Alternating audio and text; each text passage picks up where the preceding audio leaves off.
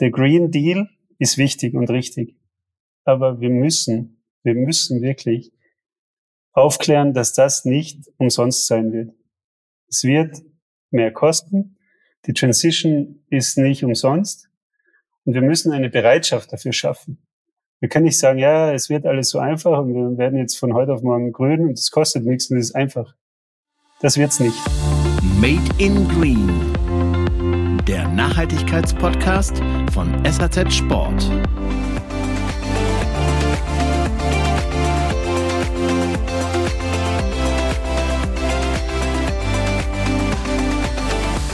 Grüße euch und herzlich willkommen zu einer neuen Ausgabe von Made in Green, dem Nachhaltigkeitspodcast von SAZ Sport. In der letzten Ausgabe habe ich mit Benedikt Böhm gesprochen. Er ist internationaler Geschäftsführer von Dynafit. Wir haben über deren Lifetime Guarantee gesprochen. Ganz spannendes Thema. Lauscht gerne mal rein. Ihr findet die Folge und die anderen Folgen von Made in Green auf Spotify und Apple. Am besten gleich den Kanal von SRZ Sport abonnieren, dann verpasst ihr keine Folge mehr. Mein heutiger Gast kommt aus Tirol in Österreich und seine Firma fertigt seit 1969 Handschuhe. Mittlerweile sind es rund 500.000 Paar im Jahr. Die Besonderheit, die Firma verfügt nicht über eigene Werke, sondern lässt bei Partnern fertigen. Die Entwicklung passiert allerdings in Österreich.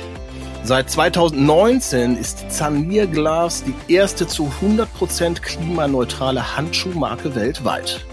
Was klimaneutral bedeutet und viele andere Sachen in dem Zusammenhang, darüber tausche ich mich mit Markus Zanier, dem Geschäftsführer von Zanier Gloves aus. Ich bin Ralf Kerkeling, wie immer euer Gastgeber und Host bei diesem Podcast und heiße dich herzlich willkommen, Markus. Hallo. Morgen, Ralf. Markus, du kommst gerade frisch vom Sales Meeting und der, der Winter steht vor der Tür. Auf was freust du dich am meisten im Winter? Was ist so deine Lieblingssportart? Also meine persönliche Leidenschaft ist mittlerweile das Skitourgehen. Mhm. Äh, ich habe das jetzt seit ein paar Jahren für mich entdeckt. Ähm, bei uns in der Familie ist aber jeder quasi genetisch zum Wintersport verpflichtet. Ähm, mein Vater hat es gelebt und geliebt und mich haben sie mit zweieinhalb Jahren auf die Skier gestellt. Und insofern Hauptsache es ist kalt und ein bisschen Schnee, dann sind wir alle glücklich. Ja, du hast ja die Firma 2004 von deinen Eltern übernommen. Die haben, ich habe es ja eingangs gesagt, genau. 1969 die Firma gegründet. Genau. Mm, du hast den Hauptsitz äh, dann nach Innsbruck verlegt. Was war da der Grund dafür? Also es stimmt, Ralf, ich bin zweite Generation. Gegründet hat unser, unsere kleine feine Firma meine Eltern zusammen mit, mit ihrem Team damals. Wir sind dann vor knapp sieben Jahren nach Innsbruck übersiedelt, weil wir, so wie, wie jeder klassische Familienbetrieb, irgendwann im alten Familienhaus an die Kapazitätsgrenzen gestoßen sind wir wollten dann im, im sozusagen im Bezirk unserer Gründung, unsere kleine Firmenzentrale etwas vergrößern.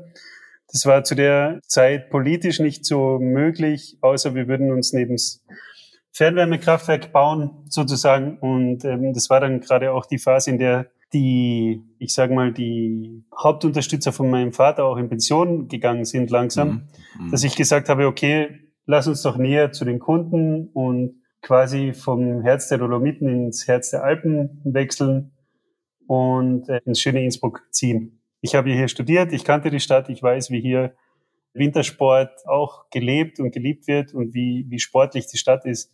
Mhm. Wir fühlen uns seitdem hier sehr wohl. Mhm. Welche Art von Handschuhen produziert ihr? In welche Bereiche geht das alles rein? Für alle Leute, die jetzt Zanier vielleicht nur in Anführungszeichen vom Skifahren kennen?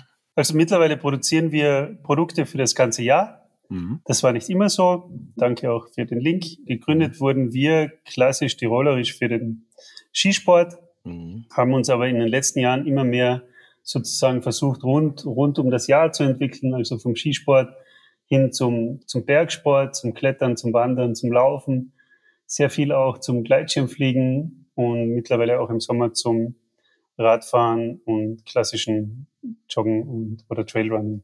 Mhm. Nun gibt es bei euch diese Besonderheit, dass ihr keine eigene Produktionsstätte habt in Österreich. Ja, mhm. ähm, hol uns doch mal gerade ab. Wo liegen eure Produktionsstätten und was ist der Hintergrund dafür, dass ihr nur entwickelt, nur designt in Österreich? Also dafür gibt es zwei, zwei Faktoren eigentlich. Also ursprünglich hat sich das bei uns historisch so entwickelt. Ähm, mein Vater hatte, bevor er die Handschuhmarke gegründet hatte, einen Intersportladen so, also er kennt beide Seiten und hat sich dann zufällig über, über ein Engagement, wo er in Kanada eine Skimannschaft trainiert hatte, hat er seinen ersten Handschuhproduzenten kennengelernt. Also so ging das los. Und er hat dann wirklich so am Start kartonweise Handschuhe importiert, bis es dann langsam in eine größere Skala ging. Und dadurch hatten wir historisch als Unternehmen jetzt nie die eigene Fertigung oder einen wirklichen gelernten Handschuhmacher in der Firma zu der Zeit. Prinzipiell das Geschäftsmodell, das wir jetzt aktuell fahren und laufen, ist ja durchaus bekannt. Das machen die meisten Firmen. Das ist Nike, das ist auch, weil du es vorher genannt hast, das Dynafit.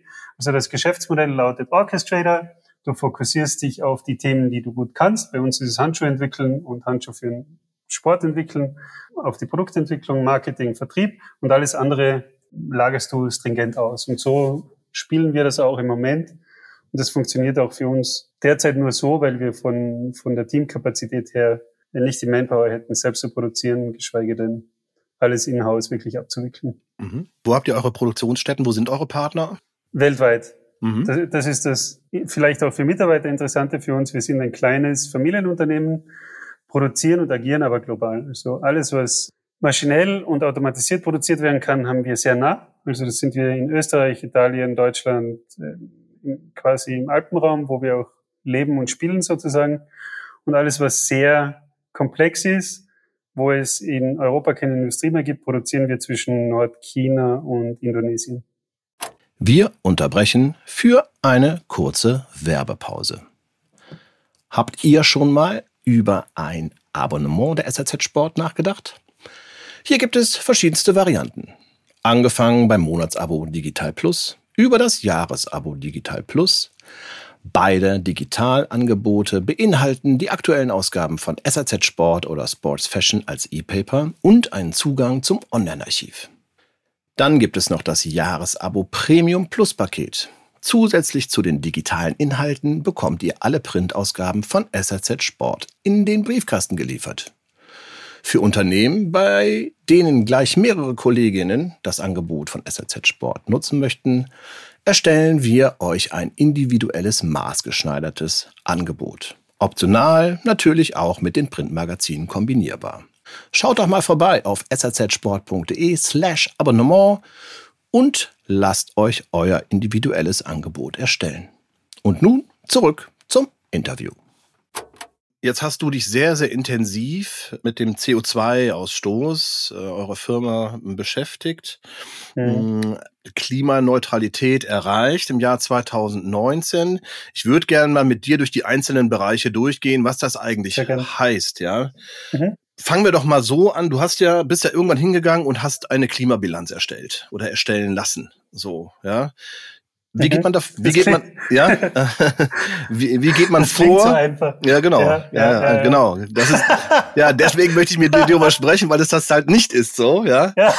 ja äh, genau. Und, und gerade weil du sagtest, dass ihr so eine kleine Firma seid, ja, und äh, wie viel Manpower da reinfließt, das finde ich eigentlich immer einen ganz, ganz äh, spannenden Aspekt an der ganzen Sache, weil da kommt man ganz schnell an die Kapazitätsgrenzen. So ist es. Ja, was, was Audits betrifft und so weiter und so fort. Also deswegen lass uns doch einfach einmal durchgehen.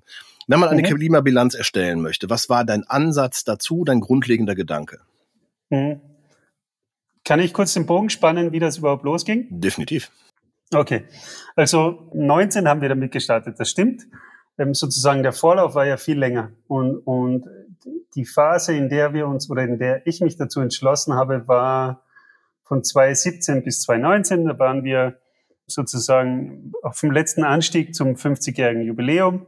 Ich hatte in der Phase, war ich gerade mit meinem äh, MBA beschäftigt. Und in dem, in, de, in dem MBA habe ich mich auch sehr stark mit, mit ähm, Ökologie und Innovation beschäftigt, weil das sozusagen die Richtung war, in, in, in der ich mich immer sehr schwer interessiere. Mhm. Ähm, in der Phase hatte ich auch die ersten Gespräche mit Sympatex, weil wir sozusagen, wir hatten eine eigene generische Membrane für Zanier, die jetzt aber nicht qualitativ am Sympatex oder am Gore-Tex entspricht. So. Ähm, und in der Phase war Sympatex extrem, ich, vielleicht erinnerst du dich, extrem aktiv in, im Nachhaltigkeitsmovement. Mhm. Und über Sympatex kam ich dann zu Climate Partner. Und mit Climate Partner, jetzt schließe ich den Bogen, haben wir dann begonnen, sozusagen die, die Klimabilanz für unser Unternehmen zu erstellen. Und vielleicht liegt es am, am Unternehmertum, aber ich dachte mir, ja, kleines nettes Projekt, vier Wochen, hm. das schaffen wir und danach können wir uns sozusagen auf, auf, auf unsere Nachhaltigkeitsstrategie fokussieren. Äh, am Ende des Tages waren es aber dann knapp eineinhalb Jahre, wo wir äh, drei Vollzeitäquivalenzen mit dem Thema beschäftigt hatten. Es ist sehr komplex, es ist ähm, sehr interessant, es waren für mich sehr, sehr schockierende teilweise Learnings dabei. Was zum Beispiel? Was, was zum Beispiel? Was, was fandest du schockierend? naja, historisch ist ja immer der Lederhandschuh qualitativ hochwertig und nachhaltig, weil er hält ewig. Hm. Ist das natürlich Materialien.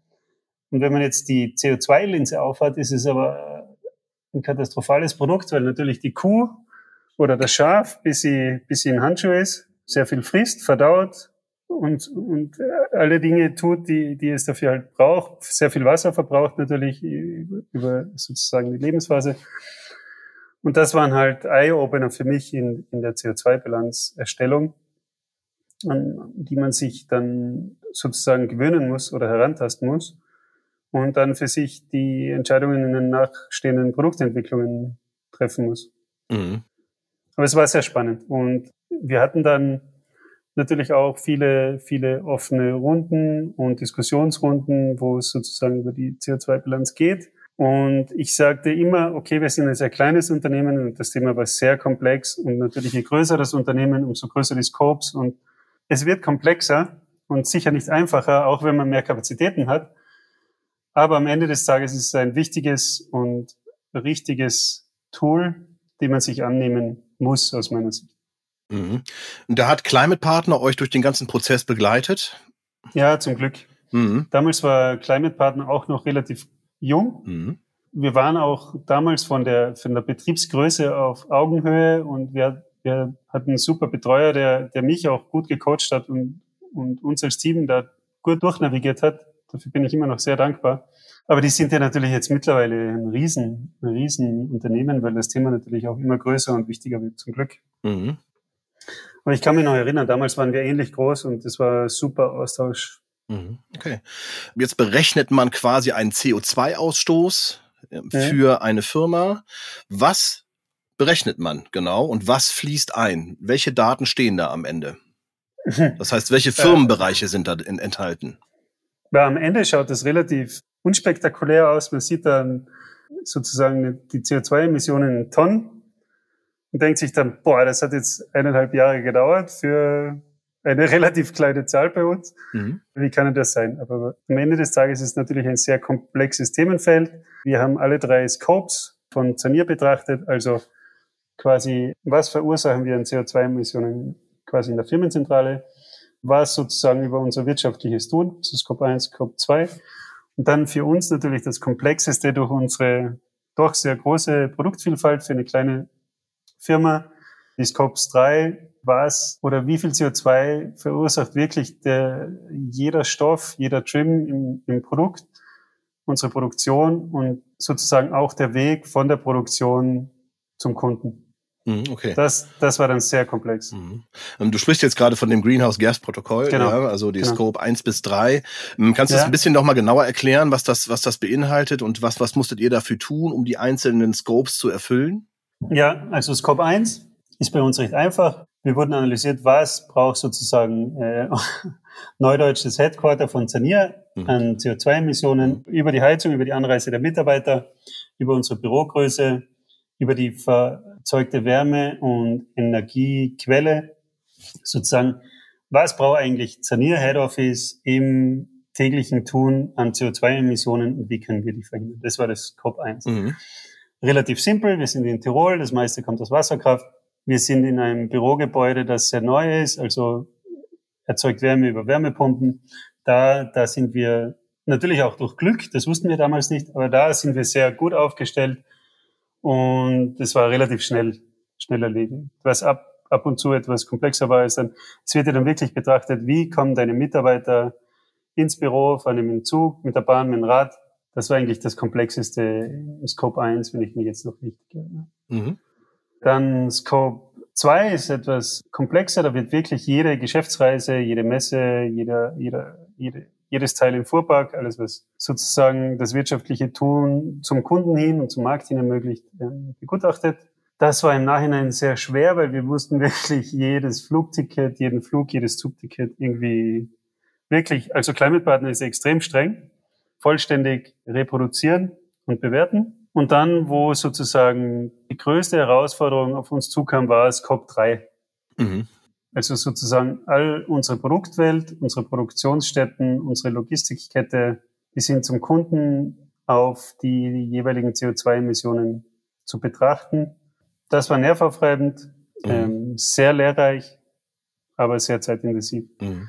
Und jetzt sind wir ein kleines Unternehmen. Wir haben 150 Produktvarianten in mal neun Größen, mal neun Farben teilweise. Also es geht dann schon sehr, sehr breit. Da mussten wir wirklich jeden Stoff, jeden Inhaltsstoff in der Produktion analysieren, ähm, auf die Inhaltsstoffe analysieren, mhm, okay. auf die Herkunft analysieren. Also das war das war sehr komplex. Hm, okay. Aber sehr interessant. Finde ich ganz spannend, äh, weil Climate Partner ja auch gerade Anfang des Jahres ein bisschen in der Kritik stand, ne? dass ja, sie halt nicht weiß. so streng äh, damit umgehen. okay. Ja, ne, genau. Also, dass man nämlich nicht alle Nachweise des tatsächlichen CO2-Ausstoßes bringen muss. Das war die Kritik an Climate Partner, mhm. die geäußert wurde. Aber das widerspricht ja dem, was du sagst. Also, ne? Also, du sagst ja, die sind sehr streng in ihrer Auslegung. Also, ich hatte die Kritik damals anders verstanden und mich hatten ja auch Kunden angerufen, dass sie sagen, hey Markus, ihr produziert ja Handschuhe und die können ja gar nicht CO2-neutral sein. Mhm. So hatte ich die, die anfängliche Kritik verstanden. Mhm. Und ich weiß jetzt, also unser Prozess ist jährlich und mhm. unser Startprozess ist jetzt eine Weile Retour. Mhm. Also es gibt zwei, zwei Institute, vor denen ich Angst habe, das ist die Steuer und Climate Partner. die, sind beide ähnlich streng. Äh, bei beiden sind wir gleich transparent, aber äh, für uns, für uns ist das stimmig. Ja. Vielleicht darf ich da noch mal kurz einhaken, weil das, das liegt mir auch am Herz und, und oft verstehe ich es dann auch nicht, oder? Also, mhm. ja, wir verkaufen Produkte. Mhm. Ja, wir, wir geben immer klar an, dass wir, was wir nicht an CO2-Emissionen verhindern können, gleichen wir aus. Mhm. Also die Alternative ist, ja, wir produzieren keine Produkte. Und ja, dann verzichtet man halt auf, nicht nur halt, dann verzichtet man auf warme Hände beim Skifahren, weil die Frage ist dann, strickt dann wirklich jeder seinen Wollhandschuh selbst? Mhm. Und, und ich hatte da die wildesten Diskussionen schon mit Kunden, weil mir ist es dann auch wichtig, dass ich persönlich für die da bin. Mhm. Ich glaube, es ist ein bisschen der Zeitgeist, dass, dass es nur mehr Nullen oder Einsen gibt. Mhm. Also entweder ganz militant dagegen oder ganz militant dafür. Mhm. Ähm, unser Weg ist immer, wir, wir und ich glaube, das, das, das ist dann auch die Vorschau für die späteren Themen, die, die wir diskutieren, Ralf.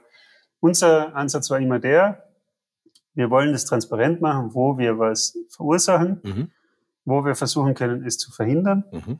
Und was wir nicht sozusagen vermeiden können, gleichen wir aus. Mhm. Und das gleichen wir aber dann zu 100 Prozent ab Start aus, weil ich finde es dann immer eher komischer zu sagen, gerade je größer das Unternehmen wird, okay, ab 2035 gleichen wir dann aus, weil es halt jetzt zu teuer ist oder weil wir gerade keinen Bock drauf haben. So, mhm. das war immer unser Ansatz. Jetzt auch im Podcast, dazu stehe ich und das ziehen wir durch. Mhm. Das heißt, eure Klimaneutralität erreicht ihr genau durch das, was du gerade gesagt hast. Ähm, ja. Genau. Ist der Punkt Reduktion dann auch da? Der ist auch da eingerechnet, ne? Genau. Was, wo, wo, konntet, wo konntet ihr schon reduzieren? Wo konntet ihr erste Erfolge erzielen? Und dann drehen wir auch langsam das Thema Richtung Materialien, ja? Mhm, gern. Also natürlich ist die, die, die Reduktion sozusagen die Karotte, die wir täglich vor uns her baumeln lassen, oder? Wir, mhm. wir sind halt das Unternehmen und unser Ziel ist, die CO2-Emissionen so weit wie möglich zu reduzieren. Das war von Anfang an schon klar, dass wir das auch müssen. Und das ist auch jetzt immer unser, unser Treiber sozusagen. Okay, angefangen haben wir mit den, mit den Quick Wins sozusagen, dass wir den Fuhrpark voll auf E-Mobilität umstellen. Angefangen haben wir mit den Quick Wins, dass wir jedes Material, das es schon aus recycelten Varianten gab, auf die recycelten Varianten umgestellt haben, oder? Das geht dann relativ schnell und da sieht man dann sehr schnell auch Ergebnisse. Aber dann fängt es ja auch erst an, schwierig zu werden. Ne? Und das ist dann das Spannende. Wo ist jetzt die Herausforderung bei einem Handschuh? Aus wie vielen Teilen besteht ein Handschuh? Einfach mal ein Durchschnittswert. Und aus wie vielen Materialien? Von bis. Mhm. Äh, klassischer Fließhandschuh, den man jetzt so zum Eiskratzen im Winter in der Früh braucht, das sind äh, knappe zehn Teile mhm. pro Hand. Mhm. Und der ist dann meistens nur aus dem Vlies. Mhm. Und den kann ich relativ schnell verbessern. Dann nehme ich äh, recycelten Vlies oder, oder recycelte PET-Flaschen. Auch die sind sehr stark in der Kritik oft. Also man muss es halt abwägen. Ne? Man muss als Familienbetrieb schauen, okay, schaffe ich einen realistischen, guten Mix. Aber so Fließhandschuh ist jetzt nicht das Problem. Unser, unser Top-Produkt, der beheizte Handschuh, besteht aus 130 Teilen pro Hand mit bis zu 20 verschiedenen Materialien, keine Ahnung, mhm. nein, noch mehr. Mhm. So. Wichtig ist es, stringent sich darum zu kümmern, jedes Jahr Erfolge zu erzielen und jedes Jahr ein besseres Unternehmen wie vor einem Jahr zu sein. Das ist für uns die Karotte. Mhm. Nee, frag. Das wollte ich nicht genau. genau. Ihr habt ja Innovationen auch schon äh, natürlich regelmäßig auf den Markt gebracht. Du bist sehr innovationsgetrieben. Zanier Gloves ist innovationsgetrieben. Mir fällt da direkt dieser, diese Kooperation mit Bleed ein. Also die fand ich ja, halt sehr, sehr, sehr, sehr ungewöhnlich, dass man Kork verwendet. Als ich davon das erste Mal gehört habe, war ich ganz, ganz gespannt, wie sich dieser Handschuh anfühlt. Mhm. Wie ist diese Kooperation entstanden? Warum ist Kork für einen Handschuh geeignet? Und was macht das in der Endabrechnung, wenn wir uns über Nachhaltigkeit äh, unterhalten? Also die Koop mit dem Michi vom Bleed war zufällig haben wir uns kennengelernt, ich glaube bei einer Diskussionsrunde auch wieder über, über, über Nachhaltigkeit. Und äh, Bleed wurde ja quasi nachhaltig geboren. Die kommen ja aus, ein, aus einer Zeit und einer Bewegung als Gründer, die sind ja wirklich mit dem Ansatz gestartet vor ein paar Jahren, das ist dass sie die nachhaltige Streetwear sein wollen und müssen. Mhm. Und das ist ganz spannend. Wir haben uns kennengelernt. Ich bin ja eher so die, die, die alte Welt, oder? Ich bin schon zweite Generation, über 50 Jahre jetzt beim Unternehmen. Die Themen gab es ja damals noch nicht so, ganz ehrlich. Also damals war der Haupttreiber und Hauptinnovationstreiber war Performance. Mhm nicht jetzt unbedingt, ob man das dann danach äh, recyceln kann oder ob das schädlich für die Umwelt ist oder nicht. Die Dinge entwickeln sich ja zum Glück und äh, die wissenschaftlichen Learnings entwickeln sich ja zum Glück. Wir haben uns dann getroffen, wir haben dann philosophiert, okay, schaffen wir es eigentlich jetzt schon, ein Produkt gemeinsam zu erstellen, das sozusagen dem Bleed-Anspruch entspricht. Und, und so sind wir dann in, in die Multisport-Richtung gegangen, weil das eben wie vorher dargestellt weniger komplex in den jeweiligen Materialien ist oder weniger komplex in der Materialanzahl ist und haben dann mit Michi zusammen den Bleed EcoActive entwickelt. Dem haben wir dann auch drei Preise gewonnen. Das Produkt selbst hat sehr gut funktioniert, aber ist natürlich an der Hand etwas anders. Eben, du sprichst den Kork an. Ich habe den ein paar Mal zum Skitouren gehen getestet, ob der auch warm genug ist. Ist sogar extrem warm. Mhm, okay. Und gerade ich, weil ich habe schlechte Durchblutung, ich, ich, ich bin ein guter Tester. Mhm. Aber der Kork fühlt sich halt anders an. Es ist etwas, wie Tiroler sagen, bockiger. Mhm. Ich weiß nicht, ob das, was, ist in Hochdeutsch? ja, ein bisschen ja, bockiger, störrischer, also ein bisschen steifer ja, ja. wahrscheinlich als Material, okay. das meinst du, ne? Ja, gar nicht so. Es, es, fühlt sich an der Hand eigentlich sehr weich an, aber mhm. es, es, es, ähm, faltet sich dann etwas anders als jetzt ein, mhm. ein Kunstleder oder Leder. Mhm. Aber am Ende des Tages ein sehr, sehr angenehmes Produkt und sehr erfolgreiches Produkt auch in der Kommunikation. Und, was mich extrem gefreut hat, auch erstmals erfolgreich am Markt. Mhm. Weil früher, wir hatten früher schon Versuche mit recycelten Materialien, die sind dann halt oft etwas störrischer, wie du es schön nennst. Mhm. Wir hatten dann nie, nie großen Erfolg am Markt und, und es waren früher auch die, die, wir sind ja hauptsächlich B2B-Lieferanten. Mhm. Es war auch kaum jemand bereit, dafür ein Prozent mehr Geld auszugeben mhm. oder ein paar Prozent mehr Geld auszugeben. Und mit Bleed, da hat man einfach gespürt, okay, jetzt war so der Tipping Point auch am Markt, dass das Bewusstsein für Nachhaltigkeit, für, für grün, oder ich weiß gar nicht, ob man das so nennen darf, aber für grünere Produkte wirklich gekommen ist. Und das hat mich sehr gefreut. Weil wir intern, du kennst, es gibt ja immer Widerstände in Unternehmen. Mhm. Was ja auch verständlich ist. Oder wir hatten dann auch die Diskussionen im Sales-Team. Ah, jetzt haben wir ein geiles Produkt und äh, wahrscheinlich können wir das wieder nicht an den Mann bringen, so wie, wie in den letzten paar Versuchen. Aber diesmal war es wirklich auch stark am Markt und darüber haben wir uns eigentlich am meisten gefreut. Aber war dann mehr, also von Kundenseite, Konsumentenseite, dass es mehr angenommen wurde? War die Zeit gekommen, dass es im Laden am POS verkaufbar war? Habt ihr eine andere Strategie gewählt? Was war anders zu dem Zeitpunkt dann? Warum es erfolgreicher war? Jetzt im Nachhinein betrachtet waren es, wieder mehrere Faktoren, oder? A, wir hatten natürlich über die Awards medial einen guten Rückenwind. Mhm. Das hat sehr geholfen. Wie gesagt, wir sind eher ein kleines Unternehmen. Wir haben jetzt nicht so die Marketingbudgets, dass wir so auf Knopfdruck alpenweit äh, bekannt sind. Da haben uns die Awards extrem unterstützt. Das war super. Mhm. Zweitens hatten zwei Unternehmen sozusagen richtig, richtig Bock drauf und Lust drauf und haben das dann in deren Kanälen und in deren sozusagen Sweet Spots platziert. Mhm. Und das hat sich natürlich auch multipliziert. Das war auch sehr erfolgreich. Und bin ja doch bei, bei Messen und Key Accounts noch dabei. Ich habe einfach gespürt, okay, auch die, die, die Konzerne, weil so die, die kleinen Skiläden sind ja eher produktgetrieben und, und leidenschaftsgetrieben. Aber auch die Konzerne hatten zu der Zeit erstmals so den Ansatz, okay, wir müssen uns da aufbrechen. Wir müssen nachhaltige Produkte wählen und wir müssen auch offener dafür sein, auch, und das ist das Wichtigste, wenn es etwas teurer ist. Das geht ja oft unter, oder? Der ganze New Green Deal und die ganze grüne Anstrengung kommuniziert ja selten, dass es anfangs teurer ist. Ne? Und, und ich, ich denke halt, fairerweise muss man das mitkommunizieren. Und das Gute zu der Zeit war, ja, das Bewusstsein war da und ja, es war erstmals die Bereitschaft da, ein teureres Produkt zu kaufen, auch wenn es gleichwertigere, günstiger gibt, die jetzt nicht aus den nachhaltigen Materialien produziert sind. Mhm. Habt ihr von da aus noch weitere Produkte entwickelt? Wir haben quasi die Learnings aus dem Produkt in unsere anderen Produkte verpackt, mhm. teilweise. Mhm. Also wir wir verwenden nur mehr recycelte Isolierungen, wir nehmen mehr Wolle, wir nehmen an, also wir verwenden nur mehr andere Membranen mhm. mittlerweile. Mhm. Mittlerweile kam dann auch Gore-Tex mit der neuen Membrane, auf die wir jetzt komplett umgestellt haben. Also es, es rollt jetzt so die sozusagen die Innovationswelle auf uns zu, zum Glück. Mhm. Das war auch der Punkt, den ich damals im, im, vor zwei Jahren, als wir die Fernsehsendung hatten, vielleicht war das damals blauäugig, aber ich habe gesagt, wir Menschen haben uns immer noch innoviert, wenn der Druck groß genug war. Ne? Also der Mensch ist ja prinzipiell eher faul und träge.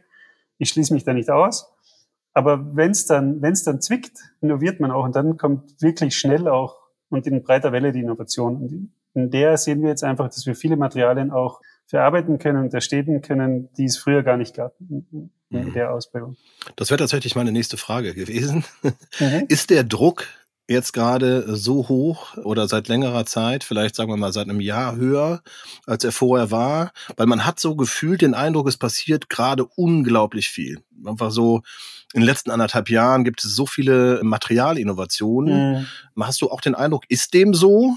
Geht das exponentiell nach oben gerade? Sind mehr Leute daran beteiligt, weil es auch vielleicht einfach den Druck gibt, dass auch mehr Konsumenten danach fragen, dass es mehr verlangt wird? Wie setzt sich das für dich zusammen? Ehrlich oder die Marketing-Sicht? mach doch mal, mach doch mal beides. Ich meine immer ehrlich. Ich meine, jeder, der mich kennt, weiß, äh, ich bin da vielleicht auch zu ehrlich. Also ja, es ist gerade sehr viel im Umbruch. Also tausendprozentig zum Glück. Es wird von, von jedem Materialproduzenten aufgegriffen. Es wird von Natürlich auch ähm, kommen jetzt erstmals die Banken und sagen, okay, wir brauchen eine CO2-Bilanz, wir, wir, wir müssen euch dementsprechend raten, ob ihr auch nachhaltig. Also das ist alles gut und wichtig und richtig. Ja. Es ist aber auch wie bei, bei, bei Lebensmitteln vom Bauernhof. Ne? Am Ende des Tages wird sich das nicht jeder leisten können, jetzt noch. Am Ende des Tages gibt es da immer eine sehr spitze Schicht in der Bevölkerung, die das jetzt schon lebt und liebt und sich das leisten kann. Und das finde ich gut. Und die sollen sich das auch bitte leisten. Aber es wird etwas Zeit brauchen, bis das sozusagen runtersickert und sich das jeder leisten kann. Und jeder leisten will auch. Aber auch das ist gut und normal und fair. Ja, man, ich finde, es, es ist schlecht, wenn man die jetzt mit, also wir sagen immer mit der Brechstange antreibt und sagt, so jeder muss jetzt. So, das wird nicht gehen und das wird Probleme erzeugen. Aber das Gute ist, wir können jetzt und wir entwickeln uns in die richtige Richtung und ich denke, in drei, vier Jahren ist das Ding durch und wir haben wirklich gute Materialien, die dann auch leistbar sind und die dann auch für jeden leistbar sind. Mhm. Welche Rolle spielt dabei das Thema Transparenz für euch? Die einzige. Alles, was komplex ist, alles, was schwer verständlich ist, kann ich nur durch Transparenz sauber vermitteln. Und das war auch immer unser Weg zu sagen, okay, wir können jetzt nicht sozusagen unsere Firma beenden, weil dann wären wir sofort CO2-neutral. Wir, wir müssen uns, uns entwickeln. Wir müssen uns richtig entwickeln. Und wir, wir kämpfen jetzt jedes Jahr darum, sozusagen unseren Fußabdruck zu verringern. Aber wir, wir schaffen das nicht von heute auf morgen. Und wir zeigen auf, okay, wie schaffen wir es denn? Wo ver verursachen wir wie viel CO2 und wie gleichen wir es aus? Das ist unsere Transparenz. Und ich finde, das ist auch der einzig richtige Weg. Mhm. Wenn dann immer noch jemand sagt, okay, aber das, das reicht mir nicht, dann muss ich sagen, ja, okay, ich, ich kann es jetzt aber nicht anders, weil es doch uns, unser Familienbetrieb seit über 50 Jahren und wir hängen dran und ich will ihn jetzt nicht beenden, auch, auch wenn es vielleicht das, das Nachhaltigste wäre. Aber die Frage ist, ob es dann klüger ist, wer dann sozusagen meine, meine Marktposition übernimmt. So. Mhm, mh. Was bedeutet Climate ID Tracking, wenn wir in dem Zusammenhang weitersprechen? Super Punkt, danke Ralf. Also in jedem unserer Handschuhe drin findet ihr eine Nummer. Ich, ich habe die vorher jetzt mal wieder rausgesucht. Ähm, die könnt ihr sozusagen an der Innenseite unserer Handschuhe, seht ihr eine Climate Partner Com-ID. Bei uns ist es die 12833 1810 1004. Die könnt ihr online checken. Da seht ihr dann, dass wir bis jetzt eine Million, sechs Tonnen CO2 kompensiert haben, in Folge auch erzeugt haben. Mhm. Da seht ihr dann genau, welche Ausgleichsprojekte wir unterstützen, damit wir sozusagen den Ausgleich schaffen. Da seht ihr unsere Climate Partner äh, Firmenbeschreibung und welche Klimaschutzstrategie wir fahren. Ich finde, das ist super schlüssig und wichtig, mhm. Weil man sich da auch transparent informieren kann über uns. Mhm. Und wo du jetzt da bist, kann man die Projekte wählen, worin man äh, kompensiert? Also ja. ob es mehr regionaler ist, du hast das ein bisschen eingangs auch mal erwähnt. Mhm. Ja, also wie flexibel ist das Ganze? Also das ist sehr flexibel. Mhm. Es gibt ja mittlerweile zum Glück sehr viele Projekte, die man unterstützen kann. Ich habe sogar mal in meiner jugendlichen, in meinem jugendlichen Übermut überlegt, ob man nicht selber ein Klimaschutzprojekt starten kann. Mhm. Das wird dann aber wieder richtig komplex und schwer. Du musst dann auch auf quasi, glaube ich, 30 Jahre bestehen. Habe ich mich da nicht getraut. Aber wir haben quasi auch in, in den äh, Ausgleichsprojekten die Transparenz gewählt, dass wir sagen, okay, wir unterstützen in den Alpen, das ist unsere Herkunft, unser Playground und sozusagen die Basis für unseren äh, Outdoor-Spaß. Aber ich will auch in China unterstützen, weil das sozusagen ein großer Teil unserer, unserer Wertschöpfungskette darstellt. Und wir wollen auch dort unterstützen. Mhm. Als wir gestartet haben, war China ja noch bekannt dafür, dass es jetzt nicht so nachhaltig ist. Mittlerweile haben die uns alle überholt mit nachhaltigen Energieprojekten. Mhm. Sind, sind führend. Unglaublich, wie schnell es gegangen ist. Mhm. Aber ja, wir, wir zeigen sozusagen auch den Bogen oder sozusagen die Ausdehnung, in der wir uns äh, bewegen, auch in den Klimaschutzprojekten. Mhm. Wenn wir über China sprechen, so, das hört man immer wieder. Äh, man kann sagen, mhm. Made in Asia ist nicht grundsätzlich erstmal schlecht. So, ja. Wenn wir darüber sprechen, müssen wir aber auch über soziale Themen sprechen. Das ist auch immer so ein Punkt, der bei Nachhaltigkeit ja gerne vernachlässigt wird. Das ist nämlich eigentlich die dritte Säule, ja. Und wie begreift Zanier das? Wie begreift ihr das? Und äh, wie umfassend ist das? Und was habt ihr vielleicht auch für Projekte, die jetzt nicht so offensichtlich sind? Also die sozialen Aspekte gibt's bei uns in der Firma gelebt tatsächlich schon länger als die Nachhaltigkeitsaspekte. Mhm. Vielleicht aus dem Grund, weil das Unternehmen von meiner Mutter und von meinem Vater zusammen gegründet wurde und wir als Familienbetrieb immer darauf geachtet haben, dass die Produktionsstätten gut geführt sind, nur die richtigen Mitarbeiter haben und die Mitarbeiter, die sie haben, auch in einem wertigen Umfeld arbeiten können, und das war für uns immer, immer zentraler Punkt. Mittlerweile ist es alles viel, also kurz noch, ähm, wir sind ja seit 50 Jahren auch in den jeweiligen Produktionsstätten, kontrollieren die persönlich, sind persönlich vor Ort und, und schaffen uns da einen Überblick. Mittlerweile ist es durch die Zulieferer natürlich auch gefordert, dass man mehrschichtige Audits für die jeweiligen Produktionsstätten vorweisen kann und auch durchführt. Und da schlafe ich extrem ruhig. Es ist äh, für mich teilweise sehr, sehr, sehr spannend und ich spiele das auch immer, ähm, zu sehen, in welcher Zeitung eigentlich am welchen Teil der Welt welche Lobby gerade sozusagen schreibt, oder? Ähm, das ist jetzt generell keine Kritik. Mhm. Aber ähm, ich habe über, über, über meinen Job und über meine Uni-Ausbildungen quasi über die Welt gute, ehrliche Freunde, mit denen man sich austauschen kann. Und, und ich frage dann auch immer sarkastisch meine chinesischen Freunde, ob da drüben wirklich alles so schlecht ist, wie ich es lese. Bekomme dann oft sehr sarkastische äh, Antworten in die alte Welt zurück. Also ich glaube, so wie sich bei uns gerade die, die Gesellschaft entwickelt und sich der Arbeitsmarkt entwickelt, so sehr wie ich daran glaube, dass wir in vier Jahren nachhaltige Materialien haben und nachhaltige Produkte erzeugen können, glaube ich nicht dran, dass wir die lokal produzieren können. Mhm. Mit Wäre das denn der einzige äh, Weg, um noch mehr zu reduzieren? Ist dem so? Ich glaube es gar nicht. Aber es, es wird natürlich propagiert, oder? Also alles, was regional ist, ist nachhaltig. Effizienz wird da außer Acht gelassen. Mhm. Kosten werden außer Acht gelassen, weil ich kann die Handschuhe natürlich in Europa produzieren, sollte ich den Arbeitskräfte finden. Ist im Moment jetzt auch nicht so leicht. Aber es würde natürlich dementsprechend mehr kosten, weil einfach bei uns die, das Lohnniveau höher entwickelt ist als in anderen Teilen der Welt.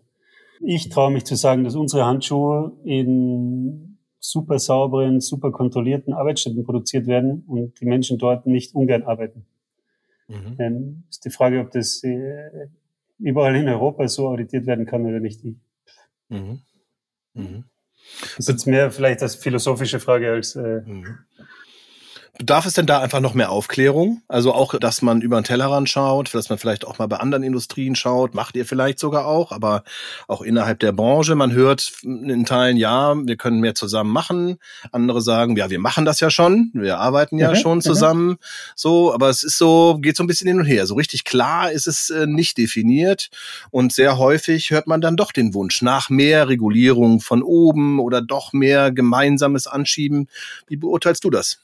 Das war jetzt eine sehr breite Frage. Also mhm. prinzipiell als Unternehmen und als Markus Zanier, ich finde, ähm, Kooperationsprojekte sind immer befruchtend und nutzenstiftend für den Konsumenten und für die teilnehmenden Unternehmen. Mhm. Also ich bin immer ein Fan von, von Gemeinschaftsprojekten, von Öffnen von Unternehmen mit anderen Unternehmen, weil am Ende des Tages geht es darum, dass wir unsere, unsere Konsumenten unterstützen oder das ist zumindest unser Ziel als Unternehmen, wir wollen unseren Konsumenten einen möglichst schönen Tag in ihrer Leiden, also bei, bei der Leidenschaft Sport ermöglichen, ohne dass sie groß an das Produkt denken, weil sie es gar nicht spüren, weil es so gut ist. Das kann nur besser werden, wenn, wenn Unternehmen kooperieren.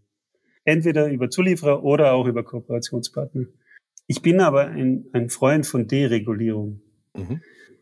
weil ich bin unsicher, egal in welcher, in welchem Land in Europa, ich bin unsicher, ob die Politik denn immer so weit vor den Unternehmen ist oder ob es nicht teilweise umgekehrt ist in manchen Entscheidungen. Mhm. Ich glaube, zu viel Regulierung verlangsamt und, und stört eher teilweise Innovation. Ist jetzt vielleicht zu liberal in manchen Ansichten, aber ich denke, im Moment wird da zu hart agiert oder zu, zu mhm. restriktiv agiert. Mhm. Ich meine, Lieferkettengesetze gut und recht. Die meisten von uns leben das und, und können das darstellen die, die Frage ist, wie, wie, wie tief wird das gelebt und wie hart wird es gestraft, weil gewisse Dinge kann man, kann man gar nicht so schnell darstellen, wie es dann teilweise gefordert wird. Und mhm. Das wird spannend, sagen mhm. wir mal so. Mhm. Und ich glaube, die ganze Überregulierung, mhm.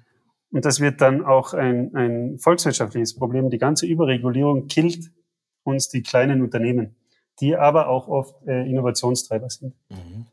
Weil du dann plötzlich doppelt so viele Mitarbeiter brauchst, nur für die Legislative. Mhm. Was glaubst du denn, wo liegt die größte Herausforderung für Unternehmen, wenn sie nachhaltiger produzieren wollen? Eine gewisse Aufklärung der Endkonsumenten. Die brauchst aber generell nicht nur in der Autoindustrie oder in der Sportindustrie. Ich glaube, generell, wie ich es wie eingangs gesagt habe, der, der Green Deal, mhm. der hauptsächlich in Europa gelebt wird, ist wichtig und richtig.